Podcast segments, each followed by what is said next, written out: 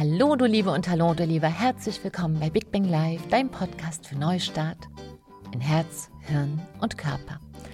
Und mein Name ist Silke Ava Fritsche und heute habe ich dir ein tolles Thema mitgebracht. Die Frage ist über eine lange Mail zu mir gekommen und der Extrakt der Frage war, macht Charisma wirklich attraktiver oder muss ich attraktiv sein, um charismatisch zu wirken? Und in einer kurzen und knackigen Folge möchte ich das heute zusammen mit dir untersuchen. Und ich danke dir für deine Zeit. Schön, dass wir jetzt ein bisschen miteinander sein können. Und ja, ich hoffe, du hast gerade eine schöne Variante für dich gefunden. Vielleicht gehst du gerade spazieren oder bist du im Auto unterwegs oder sitzt auf deiner gemütlichen Couch und hast dir Kaffee gemacht oder einen Tee. Mir hat neulich jemand geschrieben, du sagst immer Kaffee, es ist jetzt Kaffeezeit, ich trinke Tee. Also auch das ist okay. Aber ich bin halt Sechsin und wir trinken Kaffee. So, jetzt trinke ich erstmal einen Schluck von diesem charismatischen Kaffee. Mhm. Und jetzt geht's los. Also, muss ich attraktiv sein, um charismatisch zu sein? Nein. Und ja. Also, nochmal die Frage, damit wir die uns auf der Zunge zergehen lassen können und auch mental verstoffwechseln. Muss ich attraktiv sein, um charismatisch zu wirken? Nein und ja. so, bevor ich dich ganz verwirre. Nein, wir müssen nicht im klassischen Sinne einer Modezeitschrift, also sozusagen so einem Zeitgeistding, ähm, attraktiv sein, um charismatisch zu wirken. Aber durchaus, und dafür zählt das Ja, im Sinne einer klassischen, zeitlosen Attraktivität. Und was ist denn eine zeitlose Attraktivität? Indem wir zu, uns zurückbewegen zu diesem Kernwort Attraktion, Attraktivität. Denn wir sprechen ja auch von einer magischen Anziehung bei Charisma, also einer magischen Attraktivität einer Person. Und wir können ja auch übersetzen attraktiv vom Ursprungswort aus dem Französischen zum Beispiel anziehend. Aus dem Lateinischen attractivus bedeutet auch anziehend. Eine Anziehung bewirkend.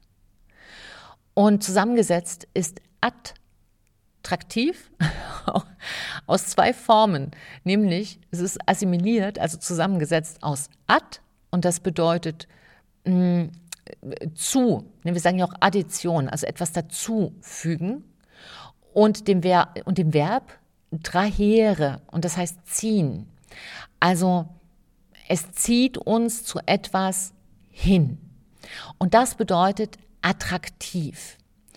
Und deshalb ist hier die Antwort darauf, nein, du musst nicht attraktiv sein, dass du jedem Modeschrei hinterherrennst und die Idealmaße hast und die richtige Haarfarbe mit der richtigen Haarlänge und äh, die richtigen Ohren mit den richtigen Ohrgrößen und die richtige Nase und die richtigen Mund und was weiß ich, was gerade als richtig empfunden wird. Das nicht. Aber du darfst attraktiv sein im Sinne von anziehend. Das heißt, die eigentliche Antwort ist, wir brauchen nicht attraktiv sein, um charismatisch zu sein. Aber wenn wir charismatisch sind, macht uns das wesentlich attraktiver. Warum? Weil Charisma die Wurzel ist von attraktiv. Und im Charisma steckt drin, was uns für andere Menschen attraktiv macht, nämlich a eine innere Sicherheit. Selbstvertrauen. Du weißt, jede Folge bei mir endet mit trau dich du zu sein. Also trau dir selber, weil wenn du dir selber nicht traust, traut dir auch kein anderer. Ja, stell dir vor, du gehst zum Arzt und sagst, oh, mir tut's hier unten irgendwie weh am Bauch und so und ich weiß nicht, ob das der Blinddarm ist oder was könnte das denn sein?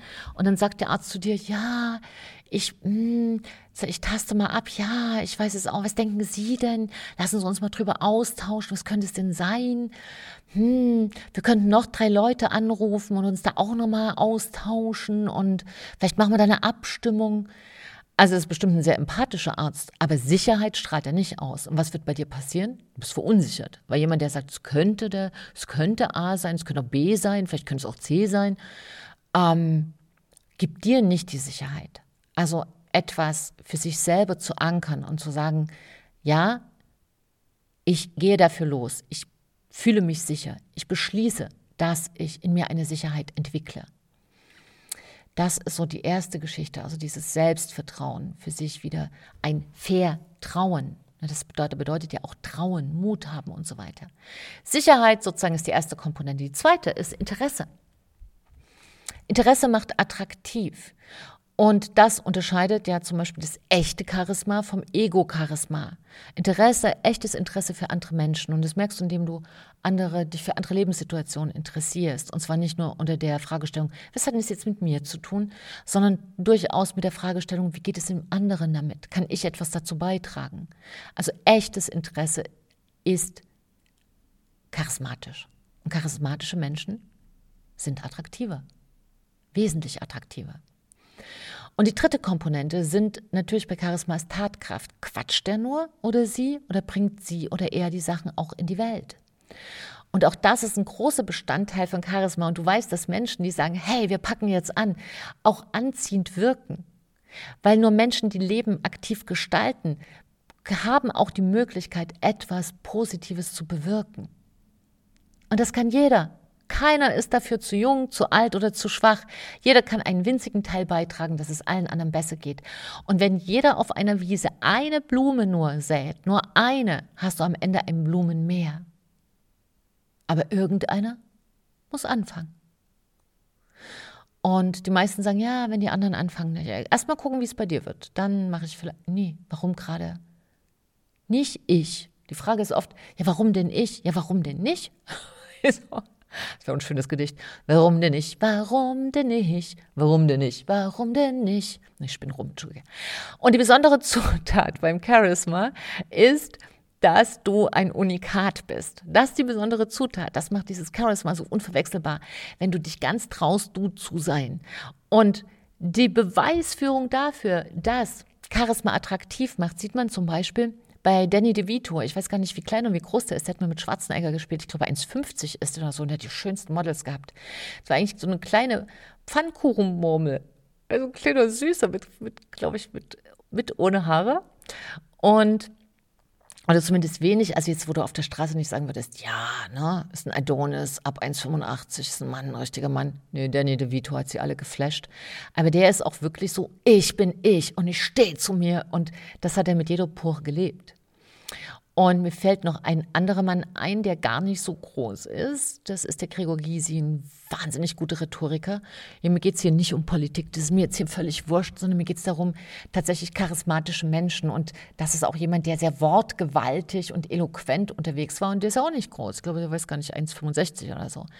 Oder Barbara Streisand, die bestimmt nicht die klassische Nase des, ja, vielleicht äh, für, die, für die Antike, aber, äh, oder für die Griechen aber sicherlich irgendwie für die 70er, 80er Jahre, wo sie sozusagen on top war, also ja immer noch ganz groß im Geschäft, aber sie hätte mit ihren Filmen, äh, hatte sie so viel Geld, dass sie locker eine Nasen-OP, wie es ganz viele Schauspielerinnen haben machen lassen und Schauspieler, hätte machen lassen können.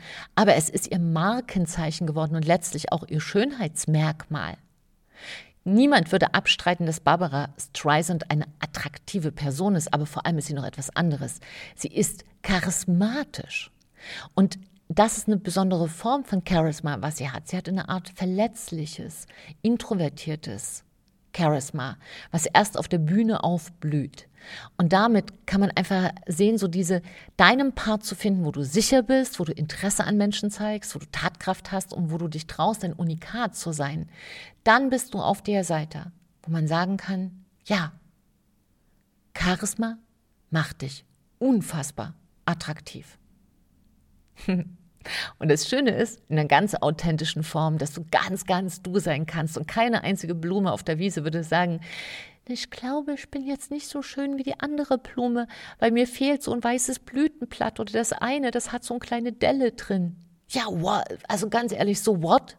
Diese Blume macht es unverwechselbar. Und du bist genauso eine unverwechselbare Blume oder ein unverwechselbarer Kaktus oder ein unverwechselbarer Riesenbaum, eine Eiche oder ein, wie heißen die ganz großen?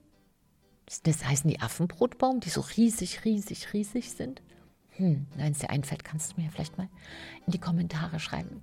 Wer ist denn für dich besonders attraktiv, wo du sagst, das ist ein charismatischer Mensch, der sehr, sehr attraktiv auf dich wirkt? Das würde mich tatsächlich sehr interessieren.